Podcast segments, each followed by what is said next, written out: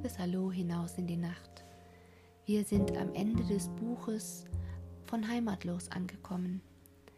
Euch erwartet das letzte Kapitel und der Start in ein neues Buch. Wie Wieselis Weg gefunden wird. Macht es euch wie immer huschelig und kuschelig auf die Ohren. Viel Freude beim Hören. Bis gleich, eure Anja.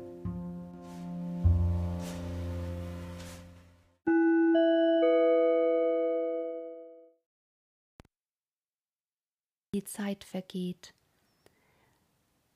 Schon zwei Jahre sind dahin geflogen, immer ein Tag genussreicher als der andere. Da wusste Stineli, dass nun die Zeit seiner Abreise gekommen war, und es musste stark mit sich kämpfen, dass es nicht den Mut verlor, denn fortgehen und vielleicht nie wiederkommen, das war der schwerste Gedanken, der noch je auf sein Herz gefallen war. Auch der Rico wusste, was nun sein sollte, und er sagte manchen Tag lang nur noch die notwendigsten Worte.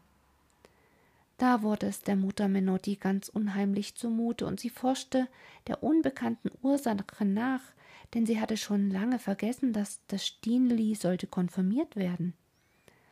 Als nun diese Besorgnis herauskam, sagte die Mutter Benotti beruhigend Man kann schon noch ein Jahr warten. Und so lebten alle in Freuden ein Jahr weiter. Aber im dritten Jahr kam Bericht von Bergamo, es sei da einer angekommen aus den Bergen herunter, der habe Befehl, das Steneli mit nach Hause zu nehmen. Nun musste es sein. Der kleine Silvio gebärdete sich wie ein Besessener. Aber es half nichts. Gegen das Schicksal konnte er nicht aufkommen. Die Mutter Menotti sagte die letzten drei Tage hintereinander nur immerzu Komm nur auch wieder, Stineli, versprich dem Vater, was er will, wenn er dich nur wieder gehen lässt. Der Rico sagte gar nichts mehr.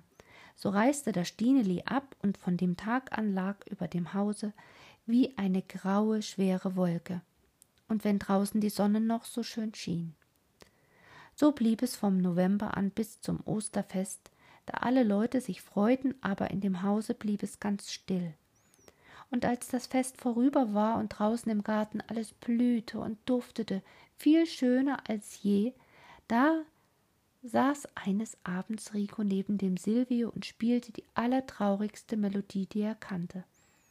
Und er machte den kleinen Silvio ganz tiefsinnig, aber mit einem Male ertönt aus dem Garten eine Stimme dazwischen. Rico, Rico, hast du keinen fröhlicheren Empfang für mich? Der Silvio schrie auf wie außer sich. Rico warf die Geige auf das Bett und sprang hinaus, und die Mutter stürzte mit Schrecken herbei. Da erschien auf der Schwelle mit dem Rico das Stineli, und wie seine Augen wieder in die Stube hereinlachten, da war der lang verlorene Sonnenschein zurückgekehrt, und es gab ein Wiedersehen von solcher Freude, wie sich keins von allen hatte vorstellen können nach der Trennung.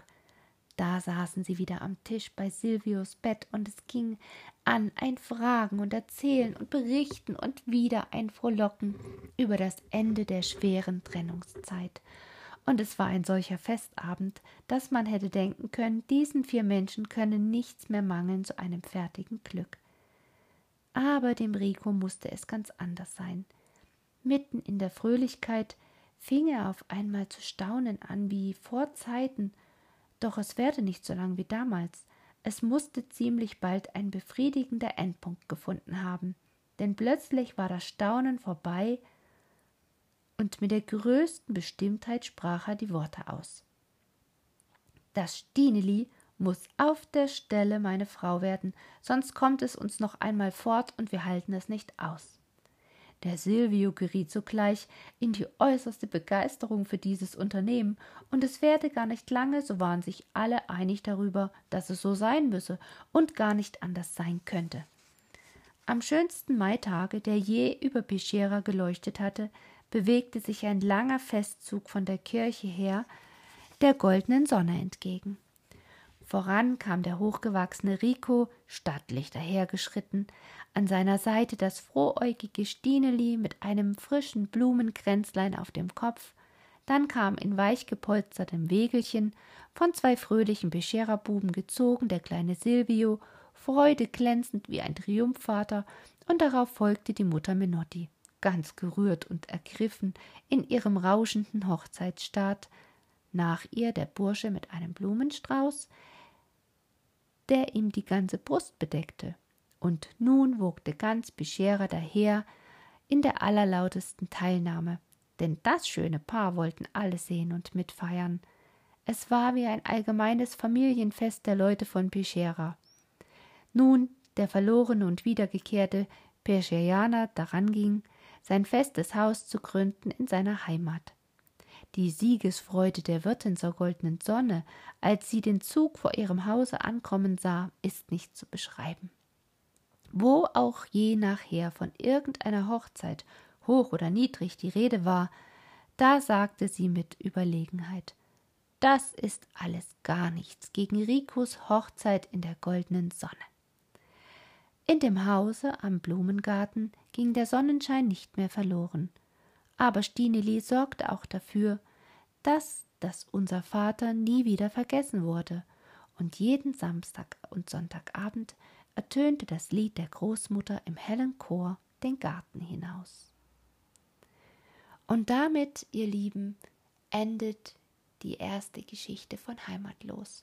Hätte ich gesehen, dass tatsächlich nur noch ein Kapitel fehlt, ich hätte es beim letzten Mal schon mit in die Folge verarbeitet. Doch das soll uns nicht trüben. Ich habe schon wieder eine neue Geschichte. Und die heißt wie Wieselis Weg gefunden wird. Und damit starten wir doch gleich weiter. Erstes Kapitel Auf dem Schlittweg. Draußen vor der Stadt Bern liegt ein Dörflein an einer Halde. Ich kann hier nicht wohl sagen, wie es heißt, aber ich will es ein wenig beschreiben. Wer dann dahin kommt, der kann es gleich erkennen. Oben auf der Anhöhe steht ein einzelnes Haus mit einem Garten daran voll schöner Blumen von allen Arten. Das gehört dem Oberst Ritter und heißt auf der Halde. Von da geht es hinunter, dann steht auf einem kleinen ebenen Platze die Kirche und daneben das Pfarrhaus. Dort hat die Frau des Obersten als Pfarrerstochter ihre fröhliche Kindheit verlebt. Etwas weiter unten hin kommt das Schulhaus und noch einige Häuser beisammen, und dann links am Wege noch ein Häuschen ganz allein. Davor liegt auch ein Gärtchen mit ein paar Rosen und ein paar Nelken und ein paar Resederstöckchen, daneben aber mit Zyrchorien und Spinat bepflanzt und mit einer niederen Hecke von Johannisbeersträuchern umgeben. Alles ist da immer in bester Ordnung und kein Unkraut zu sehen.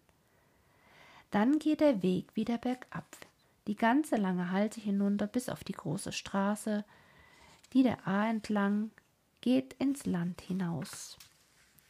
Diese ganze lange Halde bildete zur Winterszeit den herrlichsten Schlittweg, der weit und breit zu finden war.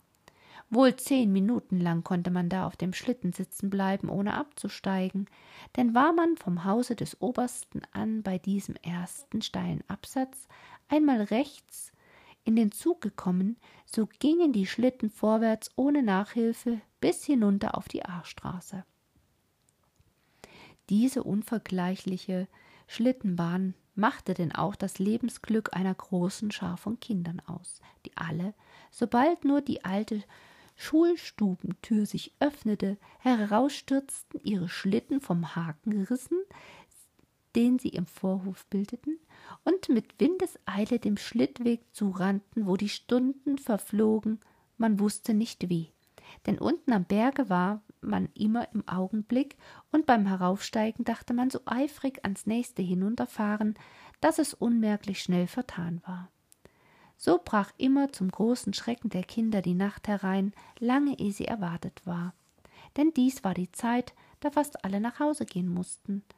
Da folgte dann gewöhnlich noch ein ziemlich stürmisches Ende, denn da wollte man schnell noch hoch einmal fahren und dann noch einmal und dann nur noch ein einziges Mal. Und so musste dann alles noch in größter Eile zugehen, das Aufsitzen und das Abfahren und wieder die Rückkehr den Berg hinauf. Da war auch ein Gesetz errichtet worden, dass keiner solle hinunterfahren, während die anderen hinaufstiegen, sondern hintereinander sollten alle abfahren und miteinander alle zurückkehren, damit nicht Gedränge und Schlittenverwicklungen entstehen könnten. Manchmal aber gab es doch allerlei ungesetzliche Verwirrungen, besonders auf diesen drangvollen Schlussfahrten, da dann keiner zuletzt sein und etwa noch zu kurz kommen wollte. So war es auch an einem hellen Januarabend, da vor Kälte die Schlittenbahn laut knisterte unter den Füßen der Kinder und der Schnee nebenan auf den Feldern so hart gefroren war, dass man darauf hätte fahren können wie auf einer festen Straße.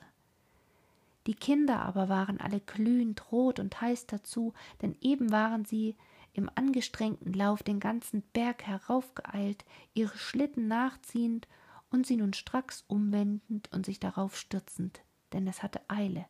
Drüben stand schon hell der Mond am Himmel und die Betglocke hatte auch schon geläutet. Die Buben aber hatten alle gerufen Noch einmal, noch einmal. Und die Mädchen waren einverstanden. Aber beim Aufsitzen gab es eine Verwirrung und einen großen Lärm. Drei Buben wollten durchaus auf demselben Platze mit ihrem Schlitten stehen, und keiner wollte auch nur einen Zoll zurückweichen und später abfahren. So drückten sie einander auf die Seite hin, und der breite Chappi wurde von den beiden anderen so gegen den Rand des Weges hin gestoßen, dass er ganz in den Schnee hineinsank mit seinem schweren Kesslerschlitten und fühlte, dass er unter ihm stecken blieb. Eine große Wut ergriff ihn beim Gedanken, dass die anderen nun abfahren möchten. Er schaute um sich. Da fiel sein Blick auf ein kleines, schmales Mädchen, das neben ihm im Schnee stand.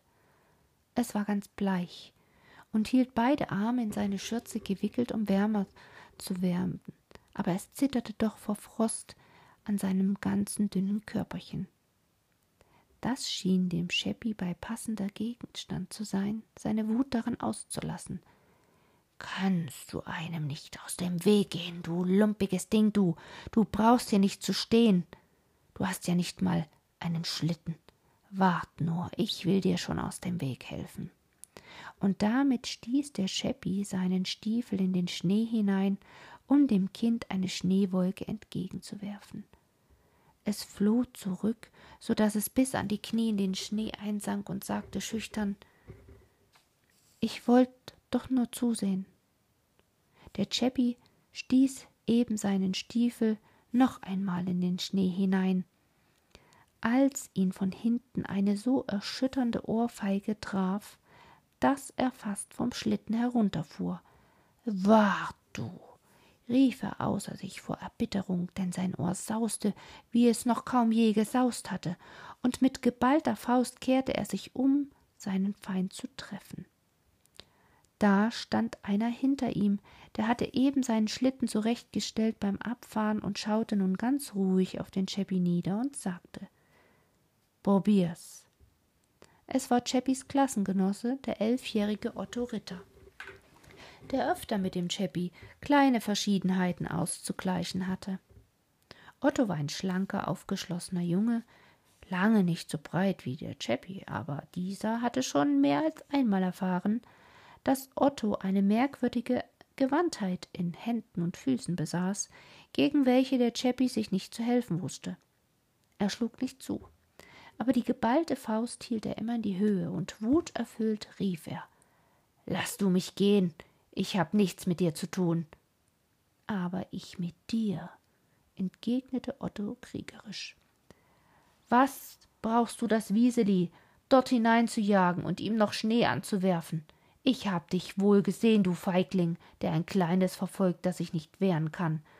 Und damit kehrte er verächtlich dem Scheppi den Rücken und wandte sich dem Schneefelde zu, wo das bleiche Wieseli noch immer stand und zitterte. Komm heraus aus dem Schnee, Wieseli, sagte Otto beschützend. Siehst du, du klapperst ja vor Frost. Hast du wirklich gar keinen Schlitten und hast nur zusehen müssen? Da, nimm den meinen und fahr einmal hinunter schnell. Siehst du, da fahren sie schon. Das bleiche, schüchterne Wieseli wusste gar nicht, wie ihm geschah. Zwei, dreimal hatte es zugeschaut, wie eins nach dem anderen auf seinem Schlitten saß und gedacht, ach, wenn ich nur ein einziges Mal ganz hinten aufsitzen dürfte, wo schon drei auf einem Schlitten saßen und nun sollte es allein hinunterfahren dürfen und dazu auf dem allerschönsten Schlitten mit dem Löwenkopf vorn, der immer allen anderen zuvorkam, weil er so leicht war und hoch mit Eisen beschlagen. Vor lauter Glück stand Wieseli ganz unschlüssig da und schaute nach dem Chäppi, ob er es nicht vielleicht doch zu prügeln gedenke, seine Strafe für sein Glück. Aber der saß jetzt ganz abgekühlt da, so als wäre nichts geschehen, und Otto stand so schutzverheißend daneben, dass ihm der Mut kam, sein Glück zu erfassen. Es setzte sich wirklich auf den schönen Schlitten, und da nun Otto mahnte, mach, mach, Wieseli, fahr ab, so gehorchte es, und hinunter ging's wie vom Winde getragen. In kürzester Zeit hörte Otto die ganze Gesellschaft wieder herankeuchen, und er rief entgegen Wieseli, bleib unter den Vordersten und sitz gleich noch mal auf und fahr. Nachher müssen wir gehen. Das glückliche Wieseli setzte sich noch einmal hin und genoss noch einmal die lang ersehnte Freude. Dann brachte es seinen Schlitten und dankte ganz schüchtern seinem Wohltäter, mehr mit dem freudestrahlenden Augen als mit Worten, und dann rannte es eilig davon. Otto fühlte sich sehr beschäftigt und befriedigt. Wo ist das Miezi? rief er in die sich zerstreuende Gesellschaft hinein. Da ist es. Ertönte eine fröhliche Kinderstimme, und aus dem Knäuel heraus trat ein rundes, rotbackiges kleines Mädchen, das der Bruder Otto als kräftiger Schutzmann bei der Hand fasste und nun mit ihm dem väterlichen Hause zueilte, denn es war heute spät geworden, die erlaubte Zeit des Schlittens war ziemlich lang überschritten. Zweites Kapitel Daheim, wo es gut ist. Als Otto und seine Schwester durch die lange steinerne Hausflur hereinstürmten, trat die alte Trine aus der Tür und hielt ihr Licht in die Höhe, um besser zu sehen, was da hereingetrappelt kam. So, endlich, sagte sie halb zankend, halb wohlgefällig. Die Mutter hat schon lange nachgefragt, aber da war kein Bein zu sehen, und acht Uhr hat's geschlagen vor, weiß kein Mensch wie langer Zeit. Die alte Trine war schon Magd in der Familie gewesen, als die Mutter der beiden Kinder zur Welt kam. So hatte sie große Rechte im Hause und fühlte sich durchaus als Glied desselben, eigentlich als Haupt, denn an Alter und Erfahrung war sie die erste. Die alte Trine war durchaus vernarrt in die beiden Kinder ihrer Herrschaft und sehr stolz auf alle ihre Anlagen und Eigenschaften. Das ließe sich aber nicht merken, sondern sprach immer im Tone halber Entrüstung von ihnen, denn das fand sie heilsam zu ihrer Erziehung. Schuhe aus, Pantoffeln an, rief sie jetzt, Ordnung gebietend. Der Befehl wurde aber gleich darauf von ihr selbst vollzogen, denn sofort kniete sie vor Otto hin, der sich auf einen Sessel niedergelassen hatte, und zog ihm die nassen Schuhe aus. Die kleine Schwester stand unterdessen mitten in der Stube, still und rührte sich nicht, was sonst nicht ihre Art war, so dass die alte Trine während ihrer Arbeit ein paar Mal hinüberschielte. Jetzt war Otto gerüstet und Miezchen sollte auf den Sessel sitzen, aber es stand noch auf demselben Platze und rührte sich nicht. Nun, nu, wollen wir warten, bis es Sommer wird? Dann trocknen die Schuhe von selbst, sagte die Trine auf ihren Knien harrend. Psst, psst, Trine, ich hab was gehört.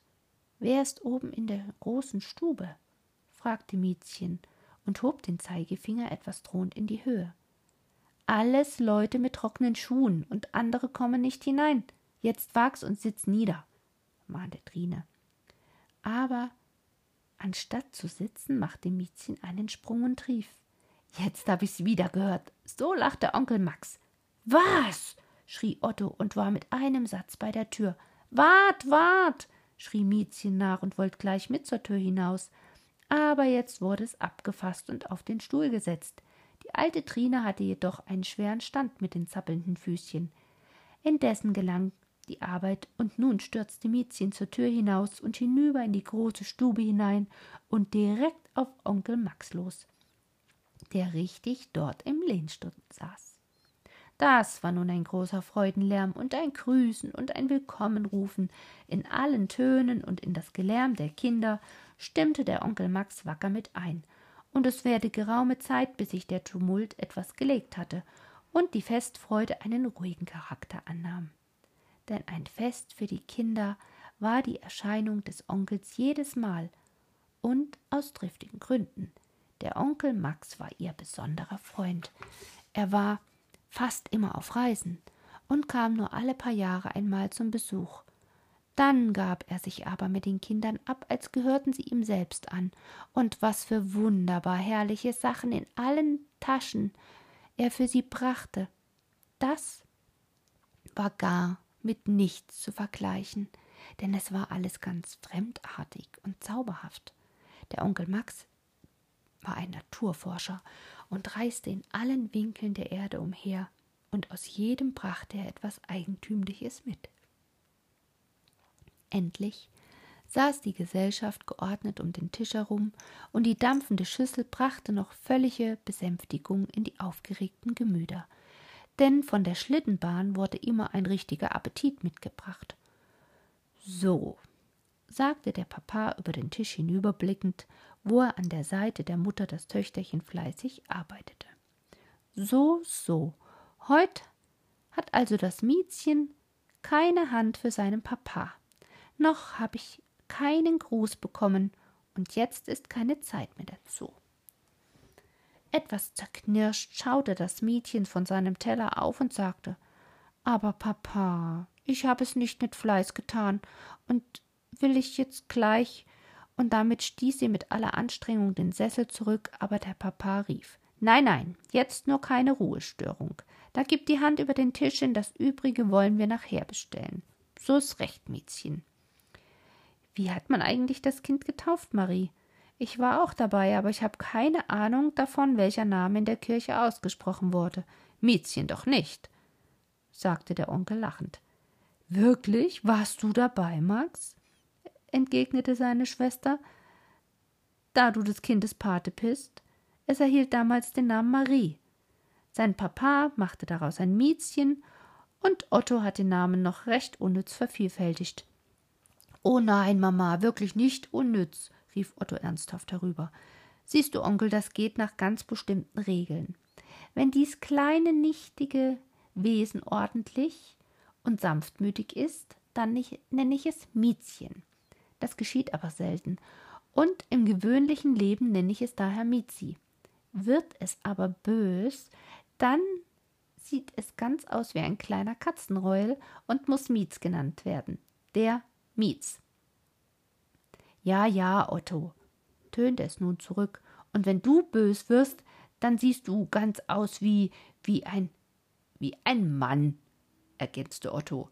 Und da dem Miezchen eben kein Vergleich zu Gebote stand, so arbeitete es jetzt umso eifriger an seinem Brei herum. Der Onkel lachte laut auf. Das Miezchen behält recht, rief er, seinen Geschäften obliegen ist besser als auf Schmähungen antworten. Aber Kinder, setzte er nach einer Weile hinzu, nun bin ich mehr als ein Jahr nicht hier gewesen und ihr habt mir noch gar nichts erzählt. Was habt ihr denn alles erlebt unterdessen? Die neuesten Ereignisse erfüllten zunächst den Sinn der Kinder, so wurde es gleich mit großer Lebhaftigkeit, meistens im Chor, die eben erlebte Geschichte erzählt, wie der Scheppi das Wieseli behandelt, wie es fror und im Schnee stand und keinen Schlitten hatte und endlich doch zu zwei Fahrten kam. So ist recht, Otto, sagte der Papa. Du musst deinem Namen Ehre machen für die Wehrlosen und Verfolgten, musst du immer ein Ritter sein. Wer ist das Wieseli? Du kannst das Kind und seine Mutter kaum kennen, sagte die Mama zu dem Manne gewandt. Aber der Onkel Max kennt Wieselis Mutter recht gut. Du kannst dich doch noch auf den mageren Leineweber besinnen, Max, der unser Nachbar war. Er hatte ein einziges Kind mit großen braunen Augen, das oft bei uns im Pfarrhaus war und so schön singen konnte. Kommt dir da die Erinnerung wieder? Bevor aber die weiteren Erinnerungen zur Verhandlung kamen, streckte die alte Tine ihren Kopf zur Tür herein und rief Der Schreiner Andreas möchte gern der Frau Oberst einen Bericht abgeben, wenn er nicht stört. Diese harmlosen Worte bewirkten eine wahre Verheerung in der Gesellschaft.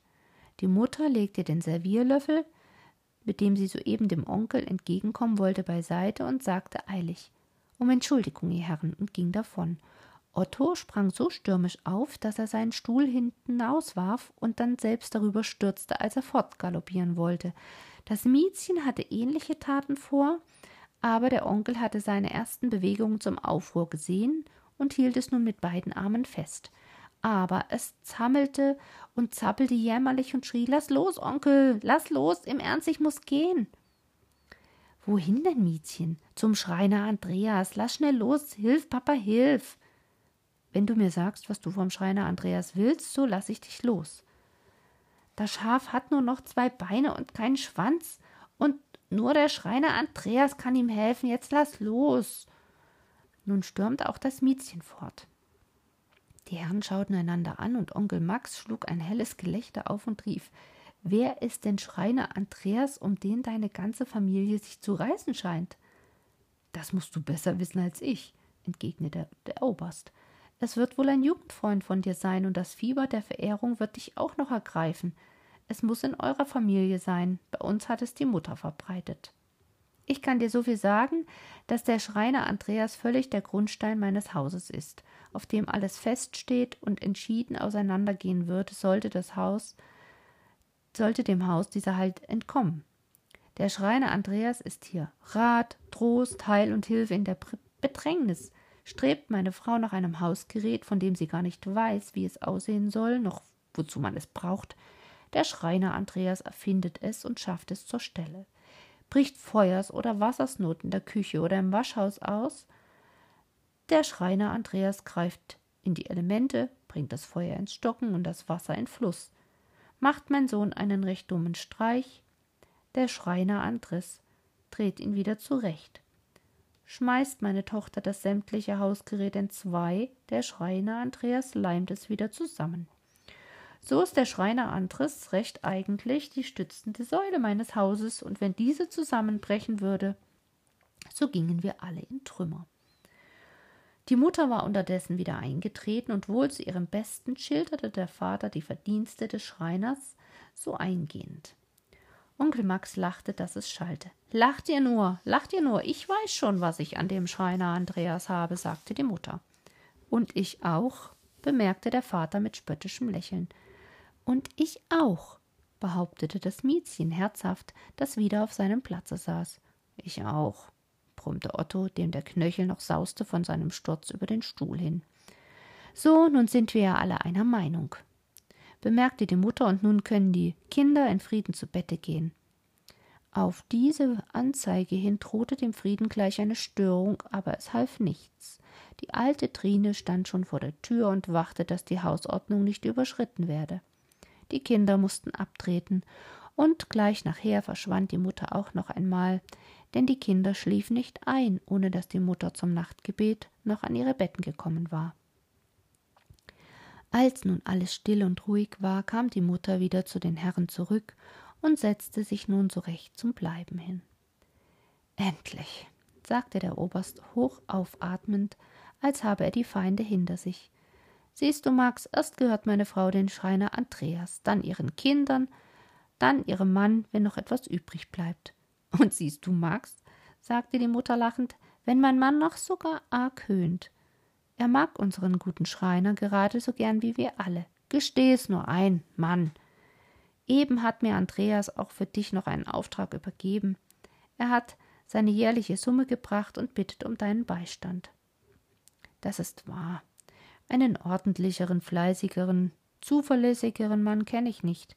Dem würde ich Weib und Kind und Hab und Gut und alles andere anvertrauen wie keinem anderen. Er ist der ehrlichste und wackerste Mann in unserer ganzen Gemeinde und weit darüber hinaus. Jetzt siehst du, Max, sagte die Frau lachend, ich konnte doch nicht mehr sagen. Ihr Bruder lachte mit über den Eifer, in den der Oberst unversehen gefallen war, und dann entgegnete er nun habt ihr mir ja alle so viel von eurem Wundermann erzählt, dass ich wirklich wissen möchte, woher er stammt und wie er aussieht. Habe ich ihn denn noch nie hier gesehen? Ach, du hast ihn ja so gut gekannt, Max, entgegnete seine Schwester.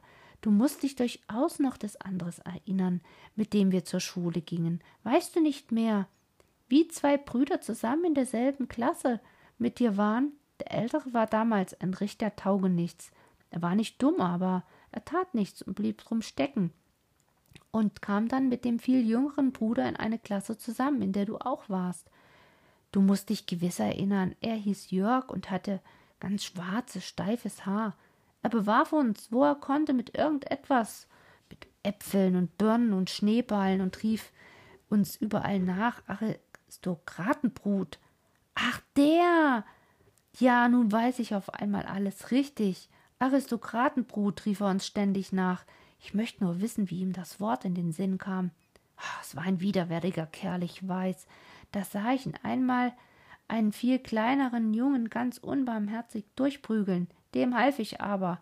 Dafür rief er mir wohl zwölfmal nach, Aristokratenbrut. Ach, jetzt weiß ich auch noch mal, wer der andere war. Da der magere kleine Andres, sein Bruder. Das ist gewiss euer Andres und das ist auch der Andres mit den Veilchen, nicht wahr, Marie? Ah, jetzt verstehe ich schon die dicke Freundschaft, lachte Onkel Max aufs Neue. Was, Veilchen, das muss ich wissen, fiel der Oberst ein. Oh, die Geschichte ist mir auf einmal vor Augen, als wäre sie erst gestern geschehen, sagte der Onkel ganz aufgeregt von seiner Erinnerung. Die muss ich dir erzählen, Otto. Du weißt vielleicht, dass deine Frau, dass wir hier im Dorfe in jenen glücklichen Zeiten unserer Kindheit einen alten Schullehrer hatten, der fand, dass alle Mängel und Gebrechen der Kinder aus ihnen heraus und alle Fähigkeiten und guten Eigenschaften in sie hineingeprügelt werden könnten. So war er genötigt, sehr viel zu prügeln, um dem einen oder anderen guten Zweck zu erreichen. Manchmal auch beide auf einmal. Einmal nun war ihm der magere Andres unter die Hand gekommen. Dem schlug er nun so kräftig seine wohlgemeinte Ermahnung auf den Rücken, dass der Andres laut aufschrie.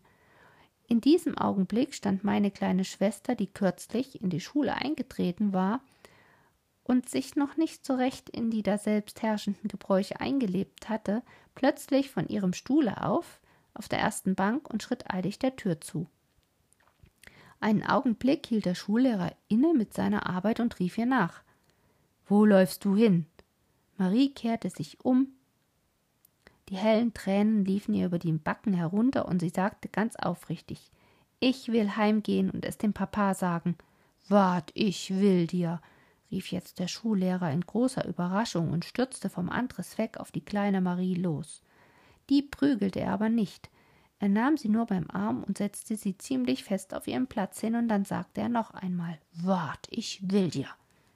Damit war alles abgetan, aber der Andres wurde in Ruhe gelassen, und so nahm alles einen friedlichen Ausgang. Aber die Tränen, die meine Schwester für den Andres vergossen und ihr Einschreiten gegen den Tyrannenstock wurden ihr nicht vergessen. Von dem Tag an lagen jeden Morgen ein Büschel Veilchen auf ihrem Platz und durchdufteten den ganzen Schulraum, und nachher kam noch ein anmutigerer Duft von dem Platze her, denn da lagen große Erdbeersträuße mit den prächtigsten dunkelroten Beeren, wie sie sonst nirgends zu sehen waren, und so ging's das ganze Jahr immer fort. Wie sich dann aber die Freundschaft zu dem erstaunlich hohen Grad entwickelt hat, wo sie nun angelangt ist, das muss meine Schwester wissen und uns mitteilen. Der Oberst hatte seine Freude an der Geschichte der Tränen und der Veilchen und forderte seine Frau auf, weiter zu erzählen. Die sagte mit Lachen Erdbeeren und Veilchen blühen deiner Absicht nach das ganze Jahr durch, Max, aber es ist nicht ganz so. Hingegen wurde der gute Andres wirklich das ganze Jahr nicht müde, mir irgendetwas Erfreuliches aus Feld und Wald aufzufinden und es an meinen Platz zu legen, solange wir miteinander zur Schule gingen. Er trat dann lange vor mir aus und kam in die Lehre zu einem Schreiner nach der Stadt und kam immer mal nach Hause, und ich verlor ihn nie ganz aus den Augen.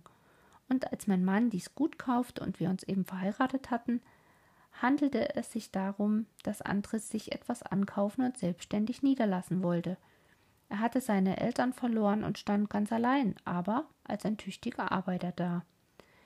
Er hatte seine Augen auf das Häuschen mit dem sauberen kleinen Garten dort unterhalb der Kirche gerichtet, konnte es nicht kaufen, weil der Verkäufer aber gleich bares Geld haben und der Andres doch als solches durch Arbeit gewinnen musste. Aber wir kannten ihn und seine Arbeit, und mein Vater kaufte das Gütchen an für ihn, und er hat es keinen Augenblick zu bereuen gehabt.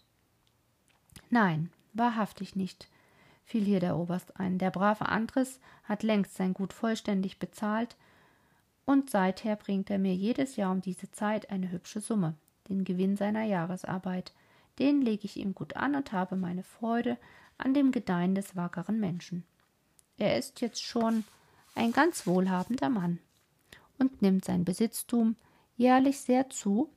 Er kann sein Häuschen noch zu einem großen Haus machen. Der brave Andres. Es ist nur schade, dass er wie ein Einsiedler lebt und darum sein erarbeitetes Gut gar nicht genießen kann. Tja, ihr Lieben, das Kapitel geht noch eine ganze Weile und die Vorfreude darauf möchte ich euch natürlich nicht nehmen. Hört das nächste Mal wieder rein. Bis bald.